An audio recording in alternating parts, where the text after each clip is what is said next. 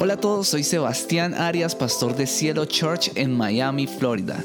Este es nuestro podcast, quédate a escuchar nuestro mensaje de hoy. Resulta que en la Biblia hay una historia que, es, que sucedió en dos ciudades que se llaman Sodoma y Gomorra. No sé si han escuchado estas ciudades, Sodoma y Gomorra. Y en estas ciudades, o estas ciudades tienen una gran importancia porque sencillamente allí había gente, habitaban personas que estaban completa y absolutamente entregadas al pecado.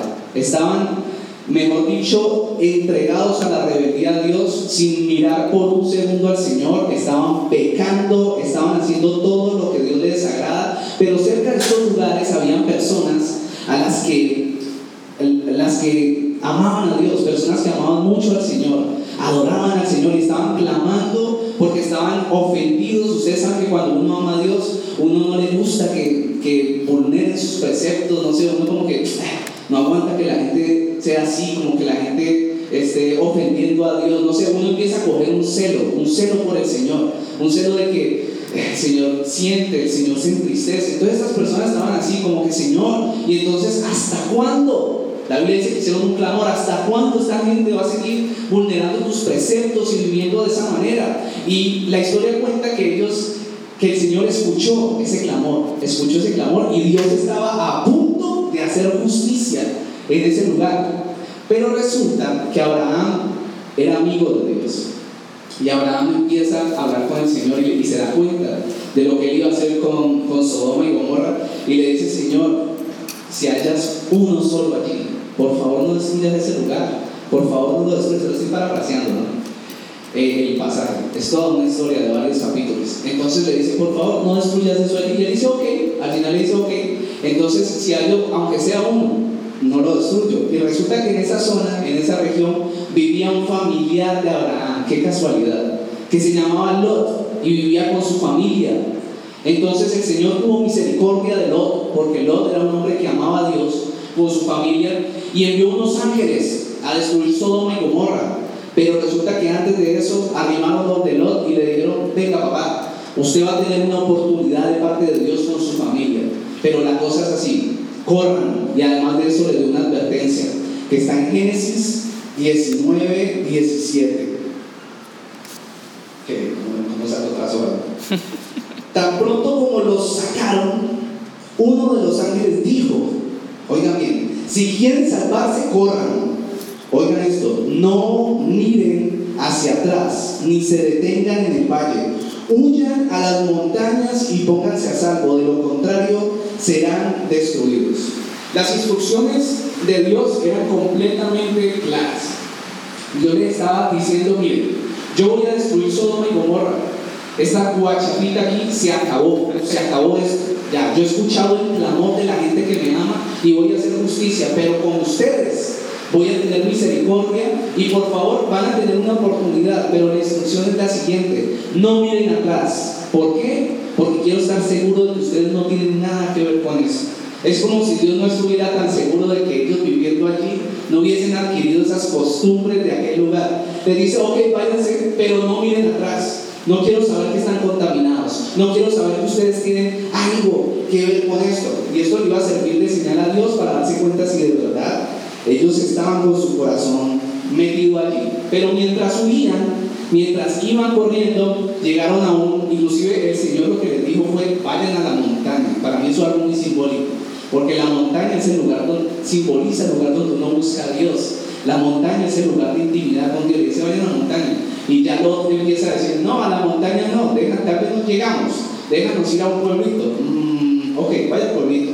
Cuando llegan al pueblito, la mujer de Lot comete un error y desobedece. Y esta mujer tiene voltea a mirar para atrás y queda convertida en estatua de sal. Impresionante. Esa historia es algo sobrenatural. Pero el pecado de esta mujer no fue la simple mirada, mirar atrás, no, sino lo que miró su corazón. En realidad no es simplemente, eh, no es simplemente lo que tal vez quisiera hacer ella con su mirada, sino lo que había dentro de ella. Esta mirada lo que significaba era que ella añoraba esta vida de ese lugar, porque aún Dios dando una instrucción precisa, diciéndole, no mires atrás, te voy a salvar, pero no mires atrás. Y esta mujer lo que hizo fue mirar, pero su corazón también estaba allí, con los comportamientos de Sodoma y Gomorra. No le quiero hacer un resumen de todas las cosas que se hacían allí, pero toda clase de inmoralidad sexual, muertes, homicidios, todo lo que tiene que ver con estar por fuera del camino que, que Dios nos muestra, ¿no? Y entonces ella lo que estaba buscando es que añoraba aquella manera de vivir y que los deseos del mundo pues todavía la embriagaban. Entonces esos afectos que estaba dejando le pesaron más que la salvación que Dios le estaba ofreciendo. Y terminó mirando atrás y convertida en una estatua de sal. Pero yo vengo a declarar sobre ustedes el siguiente pasaje, Hebreos 10, 39. Pero nosotros, Cielo Church, que dice amén, amén, no somos de los que se vuelven atrás y acaban por perderse, sino de los que tienen fe y preservan su vida. Solo un amén. Solo un amén. Cuando estaba en Colombia y empecé a caminar con Dios, allá hay una calle que le dicen la 66, pues es la 66, así le dicen. Y entonces esa es una zona rosa de, de, Cali y, y de arrumbaditos, sí, todos allí, sabroso. ¿Cómo es? Entonces, hay discotecas, hay bares, hay de todo allí. ¿Cómo vieron qué pasó ahí? impresionante. Pasó es cristiano, es mucho más. Entonces, eh, en esas 66 había un par de lugares que me encantaban, me gustaba, inclusive cuando pasaba por ahí me sabía la boca a cerveza, cuando recién conocí al Señor en serio no les estoy exagerando, yo pasaba por ahí en el carro, caminando en el bus, en taxi, lo que fuera, y yo tenía como una visión, así eso estuviera cerrado, yo tenía como una visión de sentir el ambiente de estar en uno de esos sitios. Yo podía sentir el aroma del cigarrillo, el ambiente emocionante de una canción y como sido tan, como tan musical, la música me pega tanto, entonces yo podía sentir la emoción, la melancolía o la nostalgia de las canciones y yo añoraba eso. Lo añoraba, les abro mi corazón, yo añoraba estar ahí, yo decía, qué cosa tan dura esta. Pero también escuchaba al Espíritu Santo decirme, no mires atrás, en mi espíritu, no mires atrás. Eso ya es pasado, pero no podía evitar tener esa nostalgia y esa, esa vida, eh, de añorar esa vida bohemia, no sé, es como si no me gustara el maltrato. Yo mismo tuve que vivir mi propio tiempo de tibieza espiritual. Quería caminar con Dios, pero a la vez no quería dejar de todas las cosas que me ataban al mundo. Todavía añoraba algunas cosas, todavía esperaba estar allí. Y aunque yo sentía eso, yo sabía que Dios quería que yo venciera ese sentimiento y pudiera avanzar más. Tal vez algunos de ustedes han tenido que luchar con esto, seguramente. Tal vez no con la rumba, tal vez no, no, no tienen ese problema, pero tal vez han tenido que luchar con algo que los quiere atrapar en el pasado. Una vida con una persona, tal vez un trabajo, un negocio que Dios te pidió dejar. A veces el Espíritu Santo de manera muy personal nos dice, ese trabajo no te bendice, por este estudio que estás haciendo vas a dejar tu familia, déjalo por favor. Y lo dejan. Algunos, algunos han dejado esas cosas y las siguen añorando. Y, pero yo les quiero declarar que el Espíritu Santo siempre les va a decir, no vuelvas atrás, no mires hacia atrás. Lo que yo vengo a decirte es no pierdas tu tiempo en nostalgias por cosas del pasado. Lo que está atrás ya pasó. El Señor te está presentando algo adelante para que lo cojas, lo abraces y sigas adelante con Él. No te distraigas en las cosas que no aprovechan. No descuides tu salvación. No te detengas hasta estar en un puerto seguro. Hasta que tú ya sientas, aunque nunca estamos completamente firmes en el Señor, pero un puerto seguro es cuando uno ya conoce la palabra y uno ya se le revela que eso te quiere atrapar porque el enemigo quiere destrozarte. Cuando uno ya puede entender eso, uno dice, tranquilo papá, yo todavía anhelo estar allá, pero yo no vuelvo para atrás. Pues es una canción de reggaetón eh, cristiana. La mirada que estanca es toda aquella que te, que te regresa a tu pasado. Hay miradas que estancan. Las miradas que, que nos llevan al pasado constantemente, esas miradas estancan nuestra vida. Por eso hoy quiero hablar de qué debemos hacer para no caer en el mismo error que cayó la esposa de Lot. Siempre mujeres, ¿no? ¿qué vamos a hacer? Dios mío? No mentiras, es casualidad, es casualidad. Listo, lo primero que debemos hacer, por allá soltaron una carcajada, ¿no? Es que, ah, Identificar lo que te lleva atrás es lo primero que debemos hacer. Identificar lo que te lleva atrás. Porque a veces vivimos la vida y no estamos pensando, volvemos atrás, pero no estamos como haciendo un análisis de nuestra vida. Pero yo quiero en esta mañana que usted empiece preguntándose, ¿qué lo lleva atrás? ¿Usted lo tiene identificado? ¿Usted lo tiene identificado? Todos pasamos por batallas fuertes con nuestra carne cuando empezamos a caminar con Dios. Todos. Todos pasamos por batallas fuertes. En mi caso era la rumba. Y usted sabe que el enemigo no se le presenta a uno como, como algo que no es llamativo. Generalmente el enemigo se le presenta a uno en la vida con algo que sí es muy llamativo. El enemigo no se te va a aparecer así con cachos y ven, desnúdame. Se te presenta en forma de una mujer que te atraiga y ven, forniquemos. Daña aquí la intimidad que tienes con Dios. Y mejor dicho, se hace como que, oh, ¿en serio? Por lo menos en mi caso, hay gente que puede picárselas de súper espirituales, pero yo sé la realidad y la realidad es, es esta. La rumba tiene cosas muy ricas. A mí me encantaba. Hay cosas chéveres. Me gustaba embriagarme, me gustaba la recocha, me gustaba lo que desembocaba todo eso, las chicas y todas las risas y esas carcajadas, aunque después venía el dolor de cabeza, ¿no? Los estrellones, después todo el sueldo en un solo estrellón, después la melancolía de haber conocido a alguien ahí que me destrozó el corazón, ay, ay, ay, todo eso.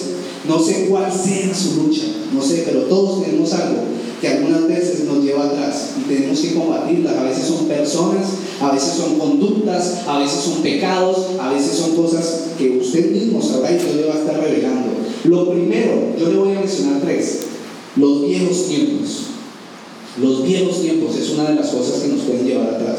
Y uno de los principales peligros cuando empezamos a caminar con Dios es que idealicemos precisamente esos viejos tiempos. ¿Cómo así, Sebas? Explícame cómo así idealizar los viejos tiempos. Pues sí, empezamos a exagerar las cosas buenas que pasaron en el pasado y empezamos a minimizar las cosas malas. Es decir, empezamos a caminar con Dios y empezamos a decir, no, es que allá yo tenía el mejor trabajo de todo, de todo, no sé, Estados Unidos, de todo Colombia, tenía el mejor trabajo. Si me hubiera quedado allá, era el mejor. Y empiezan a, minim- a minimizar. El jefe no era tan malo, de verdad que era hasta bueno. En serio. No trabajaba tantas horas, de verdad que trabajaba hasta poquitas horas. De verdad que me quedaba hasta tiempo. Empiezan a pensar así acerca del pasado. De verdad que aquella relación no fue tan mala. No, no fue tan mala. Esa persona en realidad me dio un regalo y fue el mejor regalo de todos. Pero la verdad cuando me pegó, no me pegó tan duro el morado y, sangre me dejó una gota de sangre apenas. Cosas así, empezamos a idealizar el pasado. Y resulta que el problema es que esa visión distorsionada del ayer, cuando empezamos a caminar con Dios, esa visión distorsionada y ese espejismo que se empieza a formar de nuestro pasado, puede hacer que no lo veamos correctamente y queramos volver. Entonces, me gusta lo que la Biblia advierte en Eclesiastés 7, 10. Miren la palabra de Dios como es de precisa y oportuna. Grábase este pasaje en su corazón.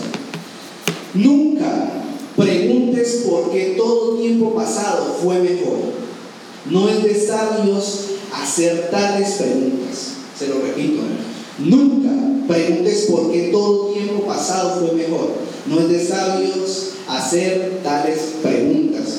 Pero entonces, ¿por qué es peligroso añorar los, los tiempos pasados? ¿Por qué es peligroso? Resulta que hay una historia que les he repetido mucho. Y es la historia de Israel en el tiempo de Moisés. Resulta que Faraón había esclavizado al pueblo de Israel, lo tenía sometido, lo, tenía, lo trataba como lo peor que había en la sociedad, lo trataba, mejor dicho, no quiero decir perros porque aquí hay personas que llaman los perritos y de pronto ya las susceptibilidades, pero los trataban como animales, comían las obras, sometidos al peor trabajo que un ser humano podría tener. Y lo sorprendente es que Dios escuchó el clamor de ellos cuando se estaban quejando, Señor, sácanos de aquí, porque estamos viviendo bajo estas circunstancias. Y el Señor obró en sus vidas y los libera de una manera sobrenatural. Pero lo impresionante es que estas personas después, cuando, cuando Dios los libera, empiezan a quejarse. ¿A quejarse de qué? De la comida, de la bebida. Empiezan a decir, estuviéramos en... ¡Wow! suena impresionante. Si estuviéramos en, en Egipto, estuviéramos subiendo el banquete de esos pescados allá. ¿Saben qué comían? Las sobras de los egipcios. Pero ellos ya lo veían como banquetes, porque Dios les estaba dando maná para mantenerlos. Si comiéramos de las ensaladas tan deliciosas que comíamos allá, las ensaladas, lo que le daban a los cerdos, las sobras, querían volver a toda esa basura que les daban allá cuando Dios había obrado una liberación total. Yo no sé usted qué basura se ha ido a comer, perdón. No sé qué basura se ha ido a comer, no sé su pasado, cómo lo está viendo. ¿Usted tiene una idea realista de su pasado? ¿Usted de verdad cree que lo que el pasado le da es mejor que las bendiciones espirituales que Dios da? ¿De verdad la libertad que Dios da es tan poco? ¿De verdad? Para nosotros tener que recordar y hablar de esa manera, porque quiero decirle que la historia del pueblo de Israel simboliza nuestra vida simboliza algo, es una advertencia para nosotros. Eso está en la palabra para advertirnos de que esto nos puede suceder. No sé usted, yo soy el pueblo elegido de Dios. No sé usted. Israel es el pueblo elegido de Dios, por eso le digo, le digo que lo simboliza a usted. No sé usted, yo soy. Yo creo que ustedes son pueblo elegido. Y esto es una advertencia. Tenían una vista miope, corta, Solo estaban mirando el maná, pero no podían ver más allá lo que Dios estaba haciendo. Los estoy liberando de esa vida absurda, pero eran miopes. Maná, maná, maná. No queremos más maná, queremos la basura que nos daban allá. No, el faraón no era tan malo, nos trataba bien. El trabajo no era tan fuerte, era trabajo normal. Nos daban 25 latigazos al día, no era tan malo. Así estaban pensando ellos. Entonces, ¿qué aprendemos? de lo que sucedió con los israelitas. ¿Qué nos enseña todo esto? Cuando afrontamos problemas caminando con Dios, tenemos que tener cuidado, tenemos que tener cuidado de estar pensando que el pasado es mejor que el ahora. Tenemos que tener cuidado de tener una visualización, una vista errada de lo que es nuestro pasado. Tenemos que estar claros y seguir adelante. Obviamente no hay nada malo en estar observando nuestro pasado. Hay cosas de mi pasado que yo analizo, hay cosas de mi pasado que yo, que yo evalúo. Y los, y los buenos recuerdos, sí, están bien, están bien. No les voy a decir que no tuve nunca esa lucha con mi pasado, la tuve. Se los hablo con transparencia para que usted sea libre y no crea que, uh, el pastor es muy santo, no. Yo tuve mi propia, mis propias luchas, me imagino que América también, y yo sé que todos ustedes también las han tenido o las tienen, porque Dios me ha dado esto por alguna razón. Entonces, no está mal analizarlo, pero por favor miren el pasado de una manera realista. Segunda de Pedro, capítulo 2, versículo 20 a 22. El Señor está aquí, predicando como dominicano. El Espíritu Santo de Dios está aquí. Si habiendo escapado de la contaminación del mundo por haber conocido a nuestro Señor y Salvador Jesucristo, vuelven a enredarse en ella y son vencidos, terminan en peores condiciones que al principio. Uno lee esto y hay personas que dicen, uy, el Señor me está amenazando. No, el Señor no te está amenazando, el Señor te ama. Y lo que te está haciendo es una advertencia. Lo que te está diciendo es, esto es espiritual. O sea, aquí había una manera de hablar un poquito light, para decirlo así. No, no se pusieron a hablar de demonios, pero te lo voy a explicar espiritualmente. Lo que el Señor está diciendo ahí es, yo te estoy sacando de una cueva de demonios, te estoy limpiando tu vida. Pero si tú regresas a ese lugar, van a venir más demonios a tomar tu vida y vas a ser peor que antes y tu vida va a estar más atada que la primera vez. Es mejor que no hubieses cambiado tu vida, la verdad. Eso es lo que está diciendo Dios. Lo que está diciendo Dios es tengan cuidado, yo los limpio, pero ahorita ustedes son objetivo militar. en las tinieblas. Eso es, es una pelea. Lo segundo que nos puede llevar al pasado son los sacrificios por seguir a Dios. ¿Qué son los sacrificios por seguir a Dios? Aquellas cosas que dejamos a causa de seguir a Dios. En mi caso, dejar mi empleo, dejar mi, digamos, esa buena provisión que Dios me había dado allá, solo por hacer la voluntad de Dios y seguir el propósito que Dios tenía conmigo. He escuchado personas a las que Dios les dice, les empieza a inquietar, no te vayas a Chile a estudiar esa maestría porque vas a perder a tu esposo. Eso va a generar un divorcio y no quiero que te divorcies. Literalmente lo he escuchado de esa manera. Y no quiere decir que todo el mundo tenga que dar sus estudios en el exterior. El Espíritu Santo, de manera personal, le habla a una persona y le dice, deja esto. A otras personas, deja ese trabajo, porque en ese trabajo estás embriagando personas. Eso no me agrada y no es lo que tengo para ti. Yo tengo cosas mejores para ti.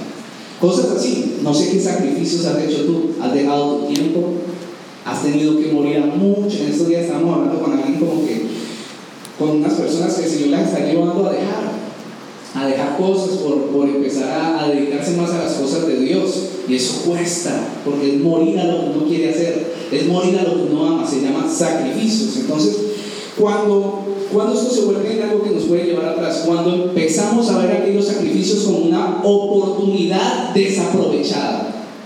Es que desaproveché esta oportunidad, tal vez renunciaste a una persona, un trabajo, un estudio, tal, y después cuando las cosas empiezan a caminar en el Señor y ves que no es como tú esperabas, en algunas ocasiones Dios está mirando tu corazón, no le voy a dar todavía esa bendición para ver cómo se comporta ese corazón. Y empezás a caminar, a caminar, y en medio de esa situación, cuando ves que eso, que no pasa nada, empezás a decir, si hubiese aprovechado esa oportunidad de ese trabajo, si hubiese seguido en la Contraloría en Colombia, hubiese ganado aquí seis meses de, bastante dinero, tendría un billetico ahí en mi cuenta para engordarla. Si hubiese vuelto con tal persona, estaría viajando con esa persona. Si hubiese hecho tal cosa, se empiezan a lamentar. Si no hubiese dejado este tiempo para empezar a dedicarme a las cosas de Dios, tal vez dónde estaría mi negocio. Se convierte en un problema cuando empezamos a ver eso en vez de algo que lo hicimos para agradar a Dios y lo empezamos a ver como desaprovechar una oportunidad, se vuelve algo que es deshonroso. Y aquí quiero hablar de la vida de Pablo. ¿Cómo veía Pablo aquellos sacrificios? Si había, si había alguien dentro de los apóstoles que tenía algo que perder, era el apóstol Pablo. El apóstol Pablo era ciudadano romano, del imperio romano, que manejaban la parada en aquella época. Además de eso, si se da cuenta de que era un hombre súper estudiado en teología, en leyes, en leyes mercantiles. Además de eso, en la parte lingüística hablaba cuatro idiomas. Usted cuando ve al apóstol Pablo, era un doctor de la ley, pertenecía a los, a los duros de la religión de esa época. Por eso era perseguidor de Jesús. Les estoy contando ahí, mejor dicho, les estoy dando una revelación. ¿Por qué perseguía a Jesús? Pues porque los religiosos no querían a Jesús, por eso era perseguidor. Porque conocía mucho la palabra y no se le había revelado que Jesucristo era el Mesías que decía aquí. O sea que, ¿qué dejó Pablo cuando empezó a seguir a Jesús? Dejó de hacer parte de una élite, de una élite, para empezar a ser el, perseguido. Si alguien tenía que, que dejar algo, si alguien tuvo que renunciar a algo, fue Pablo. No creo que aquí nadie haya dejado más que Pablo, la verdad. Pero ¿cómo él hablaba de esas cosas que dejó? ¿Cómo hablaba Pablo de aquellas cosas? La respuesta está en Filipenses 3, del 7 al 8. La respuesta no la tiene Sebastián, la misma Biblia. Dice así. Sin embargo, está hablando Pablo, todo aquello que para mí era ganancia, o sea, los estudios, todo esto, que yo era el, el más capo de la élite, ahora lo considero pérdida por causa de Cristo. Es más, todo lo considero pérdida por razón del incomparable valor de conocer a Cristo Jesús, mi Señor. Miren cómo hablas. Por Él lo he perdido todo. Y escuche esto, en la Biblia hay 12 días. Y lo tengo por estiércol a fin de ganar a Cristo. Renuncié a toda mi vida a ser de la élite, a ser un capo. Era un capo, era un duro. Para seguir a Cristo. Y, y dice, eso no me vale nada. No me vale nada. Yo estoy dispuesto a perderlo todo solo por ganar a Jesucristo. ¿Usted piensa así? ¿Tú piensas así? ¿Piensas de esa manera? ¿O tú estás pensando si hubiese aprovechado esto? Si siguiera viviendo de esta manera. Veo una foto en Instagram, si pudiera estar en ese lugar. Si no hubiera renunciado a eso, por Dios, pudiese estar en ese lugar súper drogado, enrumbado. Tal vez, a mí me parece que Pablo añoraba las cosas del pasado, así como se añora la basura que usted bota en el shoot toda la semana. Uno ni se acuerda, uno va y la bota y ya lo olvidó. O sea, uno bota eso y ya no vale nada. Así mismo era Pablo. Vamos a dar todo por Cristo, dejémoslo todo. ¿Cuánto valen esas cosas pasadas para ti? Esos sacrificios para ti. Quiero preguntarte, ¿qué valor tienen en tu vida esas cosas que has tenido que dejar por seguir a Cristo? Y la última pregunta para terminar este punto es, ¿hasta cuándo? ¿Hasta cuándo eso va a tener valor en tu vida? Tercero, la tercera cosa que nos puede llevar atrás es un pie en el reino, tener un pie en el reino de Dios y un pie en territorio enemigo. Me siento hoy como si estuviéramos así en una casa, súper cálido, así lloviendo, súper rico, escuchando la palabra de Dios. No están en el ambiente, yo estoy en el ambiente. Resulta que un pie en el reino y un pie en el territorio enemigo. Cuando empecé a hacer este punto me acordé de una historia de la que Angélica se burla mucho de mí. Fuimos a hacer snowboard. ¿Todos saben qué es snowboard? Es montar en una bendita tabla. No sé qué demonio me habló y me dijo que me montara en esa joda. Y llegué porque dicen que los skis eran más fáciles. No, snowboard. Very cool. Entonces, estábamos por ahí en una montaña blanca altísima y yo solo veía eso. Nos pusieron unos trajes, yo no podía ni caminar. Nunca hagan eso. Bueno, háganlo una vez, porque uno sale por día. Y ta, ta, ta, y, y entonces tocaba tener la tabla acá. Bueno, el caso es que nadie nos instruyó. Yo vi como una pendiente allá y le dije, lleguemos hasta allá. Llegamos allá súper cansados porque caminar en la nieve es impresionante con esa tabla lleno de ropa. Llegamos y listo, yo veía que todos los muchachos, había una polea, porque era, era una pendiente, entonces había una polea con una cuerda así, o sea, que les estás haciendo eso que no alcanza, pero eso era grandísimo. Y entonces todos esos manes llegaban así, llegaban bajando de la, de la, y había mujeres también, quiero aclarar, bajaban de la pendiente y quedaban ahí, y volvían y se subían en eso. Yo puedo, yo puedo. Espérame aquí, mi amor. Y llegué, me dice ahí, cuando yo dije, listo, ¿estamos ready? ¡Pum! No, cogí, yo medio toqué esa cuerda y quedé metido así en, el, en la nieve, como un chiquito. Ahí clavado, y América, ¡guau! Tranquila, yo haciéndome el bobo se me dolió horrible, no se costalea, pero feo. Me volví a parar, me volví a parar. Tranquila, aquí fue, eso ya había una pila de gente ahí. Igual, ahí volví a caer por ahí cinco veces. Yo estaba todo estropeado, todo terco, todo terco. Yo, ¡ay, Dios mío, por qué no puedo hacer esto! Hasta que llegó un tipo que supervisaba allá y ahí en su francés, en ese inglés, empezó a tratarme mal y Angélica salió en mi defensa. Entonces, hasta que el man dijo, es que aquí son los avanzados, los principiantes van allá. Una cosa así plana. O sea, nadie nos dijo, no. Y nos fuimos para allá. Y allá también nos caíamos. Bueno, pero ¿cuál es el tema de este cuento? Esto no tiene nada que ver con la de esta, pero quería contarles, no. El caso es que cuando yo me fui caminando, yo me di cuenta de cuál era mi error. Y era que aunque yo cogía mi cuerda mirando hacia el frente y me ubiqué mi cuerpo como veía a los muchachos, estaba bien, la tabla siempre, eh, así fuera poquito, la tenía un poquito torcida. Y como el empujón es tan fuerte, tú tienes que arrancar con esa tabla completamente derecha, pero como todo estaba tan pesado, yo siempre arrancaba con la tabla un poquito así. Y tengo que estar súper derecho, entonces yo llegaba y ¡pah! me costaleaba. Exactamente lo mismo pasa cuando caminamos con Dios.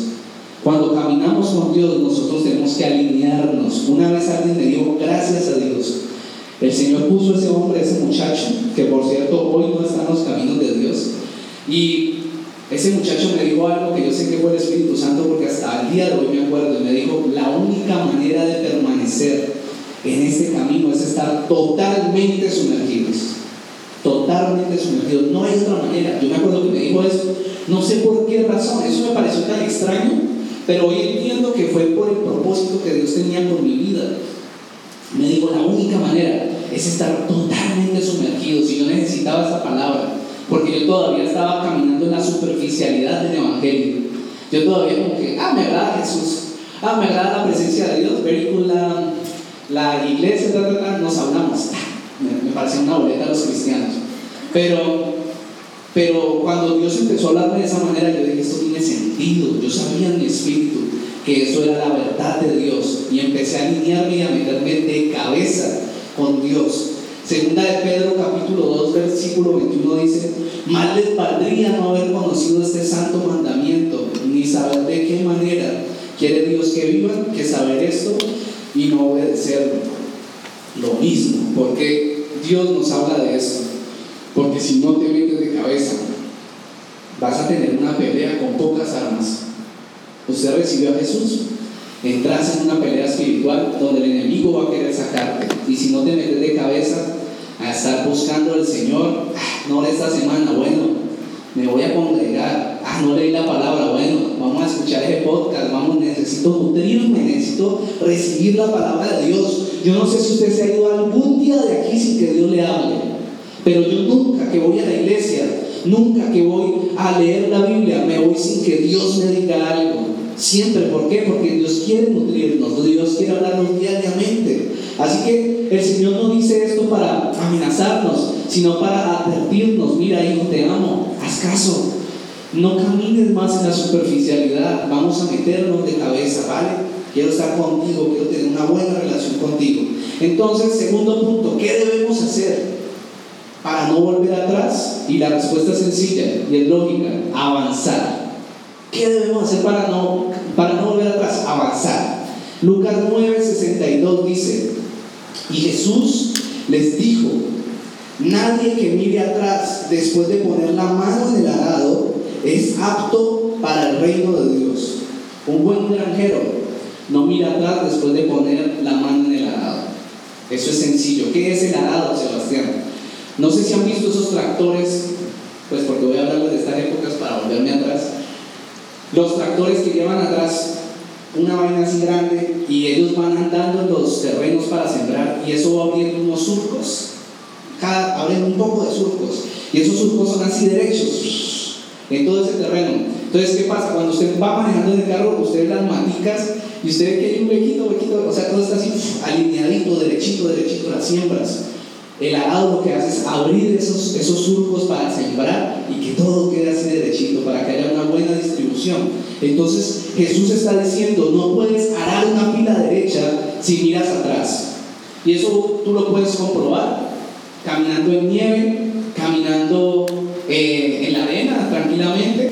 Es que cuando caminamos mirando hacia atrás, usted puede que en la primera instancia parece que está caminando derecho, pero si usted lo pone a caminar un buen rato, se va a dar cuenta que no solo se va a desviar, sino que lo más probable es que empiece a caminar en círculos. O sea, usted va a empezar a caminar, irse para un mismo lado y va a caminar en círculos. Eso es lo que pasa cuando miramos hacia atrás, nos estancamos, caminamos en círculos. Puede que avance un poco, pero tarde o temprano usted termina desviado. Y yo le voy a decir algo, si su destino es allá, al fondo, en ese horizonte derechito, Así usted se desvíe un centímetro. Al final, cuando llegue a ese lugar, ya no va a estar así sea un centímetro aquí cuando arrancó. Al final eso va a ser por allá lejísimos del lugar que Dios tenía destinado para usted. Un solo centímetro. Tenemos que caminar en línea recta. Jesús usó este ejemplo para enseñarnos que si vamos a ser sus discípulos debemos empezar a romper totalmente con todas las ataduras que obstruyen nuestra relación con Él. Filipenses 3, del 13 al 14, dice así, hermanos, yo mismo no pretendo haberlo ya alcanzado, pero una cosa hago, escuchen esto, olvidando ciertamente lo que queda atrás y extendiéndome a lo que está delante, prosigo a la meta, al premio del supremo llamamiento de Dios en Cristo Jesús. Muchas veces he visto personas que están en el Señor en la misma presencia de Dios, no de manera superficial, sino en la misma presencia de Dios. Y resulta que de un momento a otro, en un abrir y cerrar de ojos, están en Sodoma y Gomorra de nuevo. Y uno dice como que, ¿qué? ¿En serio? ¿En qué momento? O sea, me descuidé un segundo y ya estás en Sodoma y Gomorra. Y resulta que en ese pequeño momento de debilidad es donde el enemigo le roba su intimidad con Dios, lo que el Espíritu Santo les había colocado y, los deja como la esposa los completamente inmóviles, personas completamente estancadas, personas completamente atadas al pecado nuevamente. Lo que Pablo enseña en este pasaje es que debemos avanzar, olvidar el pasado, dice literalmente, olvidar, olvidando ciertamente lo que queda atrás. Y tú lo que tienes que poner es tu mirada en lo que sigue, creer que Dios tiene un propósito contigo, creer que Dios tiene algo contigo, creer que Dios quiere que tú tengas victoria en tu vida, creer que Dios quiere que crezcas. Eso es lo que Dios quiere que tú pongas tu mirada. Y si no avanzamos, entonces empezamos a retroceder. Y eso lo sabía claramente Pablo. Resulta que, no sé si han estado en el, obviamente han estado en el aeropuerto de Miami.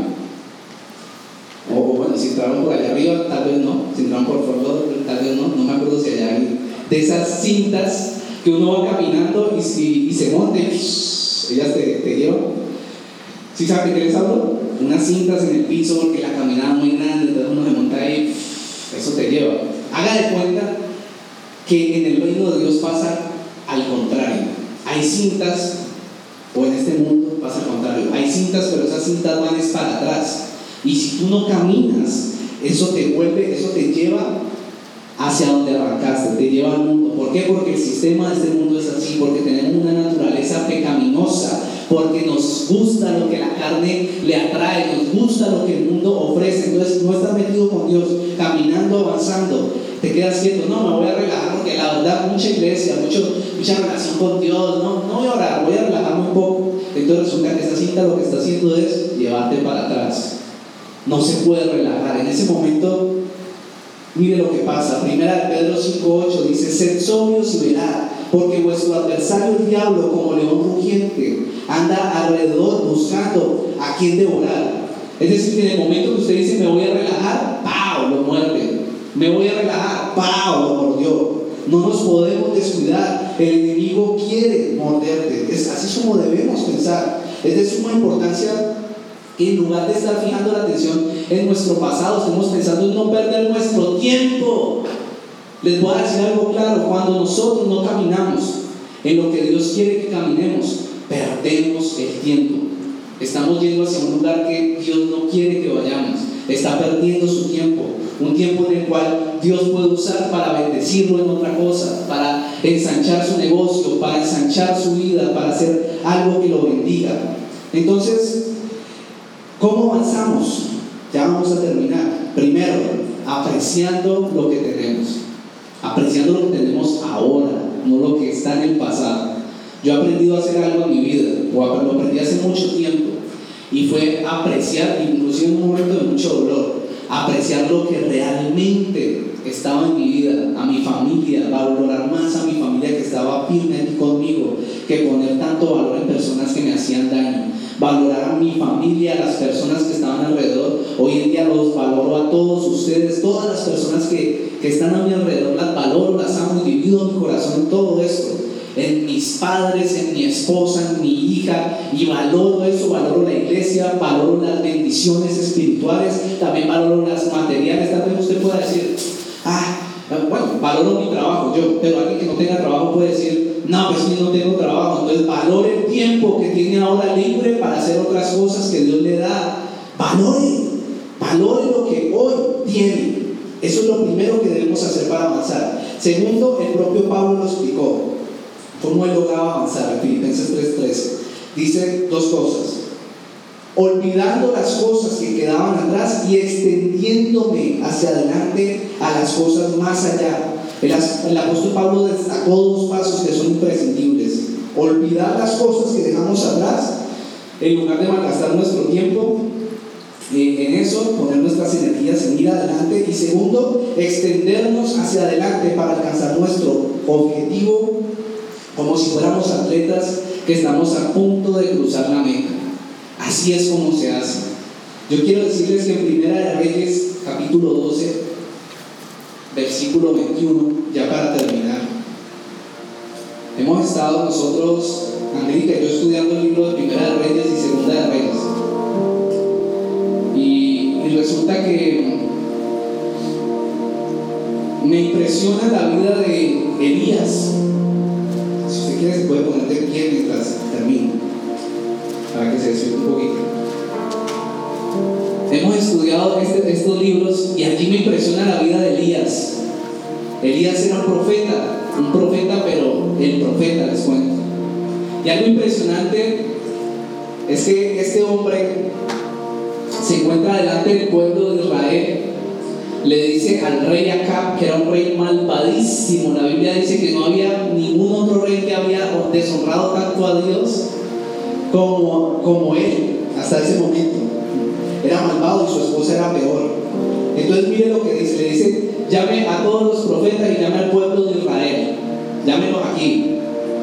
Imagine cómo le hablaba ese rey. Y dice así, Elías se paró frente a ellos y dijo, ¿Hasta cuándo seguirán indecisos titubeando entre dos opiniones? Si el Señor es Dios, síganlo. Así está escrito en la Biblia. Pero si Baal es el verdadero Dios, entonces síganlo a él. Sin embargo, la gente se mantenía en absoluto silencio. ¿Sabe cómo se llama lo que estaba pasando en Israel? Tibieza. Tibieza espiritual. Yo he navegado, navegué en los campos de la tibieza espiritual y sé cómo se siente. ¿Sabe que para salir de la tibieza espiritual hay que llorar? Hay que aprender a, a perder, como perdió Pablo. Hay que aprender a soltar. Para salir de la tibieza espiritual hay que dejar cosas que amamos. En mi caso, no sé, lloré tanto, incluso ahora último, por, por mi carrera, por todas esas cosas, y lloré por tres años. Tres años. La tibieza no es algo que le pasa a los principiantes, a los neófitos, no. La tibieza es algo en lo que Dios nos, o podemos estar metidos después de que Dios nos ha dado tanta bendición. Necesitamos determinación, señores y niñas. El pueblo de Israel guardó silencio. Yo le pregunto a usted qué va a hacer. El ministerio de Elías era un ministerio ardiente. Él ardía en el fuego de Dios y les voy a decir por qué. Este hombre era perseguido por este rey Acab y su esposa desde siempre. Y un día Dios le habló y le dijo, preséntate delante de Acab. Y saben que no titubeó sabiendo que su vida corría peligro. Y fue y lo buscó. Y le dijo a un trabajador de acá, se lo encontró y le dijo, ven, llámalo. Señor, yo amo al Dios de Israel. ¿Por qué me vas a hacer eso? Donde yo le diga que tú estás aquí. Y cuando él venga a mirar y tú ya te hayas ido, me van a matar. Mira, yo cuando, cuando Jezabel, la esposa del rey, fue a matar a los profetas de Dios, yo los cuidé y les di agua, los escondí. No me hagas esto, por favor. Y le dijo, ve que yo voy a estar aquí. Ese tipo era un varón. Y llega y le dice, llámalo, llámalo, y al rey, yo voy a estar aquí. Y el lo llama, y el rey, y el rey llega aquí, allí, y le dice, ah, con que tú eres el alborotador de Israel. ¿Sabes qué hubiese hecho un tibio? Se hubiese quedado callado al ver a un rey con tanta autoridad allí delante de uno diciéndole eso. Y le dijo, ¿cuál alborotador? El alborotador eres tú, que tienes esta nación sometida al pecado y alejada de Dios. Tú eres el que ha traído problemas a esta nación, no yo. ¿Usted habla así? ¿Usted está dispuesto a ser firme y radical con Dios? ¿O usted todavía tiene su mirada puesta en el pasado? Yo quiero terminar diciéndole, el Señor le ofreció a Lot y a su familia y a su esposa salvación, solo con un requisito. Y no era por castigarlos para nada. Solo les pidió, yo los amo. Les quiero ofrecer salvación. Solo una cosa, no miren atrás. No quiero que estén contaminados de eso porque eso no les bendice. Y la mujer de Lot ni siquiera eso pudo hacer. Hoy mi invitación es a que no miremos atrás. Sabe que yo no sé qué tiempos vengan para este país. Uy, no sé si van a cerrar esto, si nos van a poner, puede que no, puede que estemos exagerando. Pero yo sí pienso que estábamos en este año gozando de una libertad religiosa impresionante. Y yo espero que eso no se acabe. Pero si se acaba, Señor, aquí hay una familia que te va a servir. Yo no sé si ustedes son de los que guardan silencio, pero en mi casa yo tengo claro que mi hija le va a servir al Señor. Mi hija le va a servir al Dios de Israel, a Jehová de los ejércitos. Mi hija puede crecer y me puede decir, papi, pero yo quiero ser médico. Mi amor, sea médico. ¿Sabe cuál es su atril? ¿Sabe cuál es su, dónde es, es su, su púlpito? Su púlpito es esa sala de cirugía. Allí vas a administrar sanidad, mi amor. Le voy a decir, si me dice, quiero ser médico, ¿sabes cuál va a ser tu púlpito? Ese escritorio donde atiende las personas. Tú vas a administrar medicina, pero vas a administrar sanidad sobrenatural. Eso está claro en mi vida. Papi, no quiero cantar tal vez música worship, mi amor, cantar música secular, pero que lleve a las personas, a las parejas a amarse más. Que ese sea tu púlpito, que tú ames, que lleves a las personas a amar, no a desenfrenarse en el pecado. Yo no sé si usted piensa así acerca de su familia, se lo hablo proféticamente, si no tiene hijos. Usted piensa así, mi familia y yo vamos a servir a Dios. Angélica es testigo de eso, de cómo soy yo con las cosas de Dios. Vamos al mall, yo también quiero, mi amor.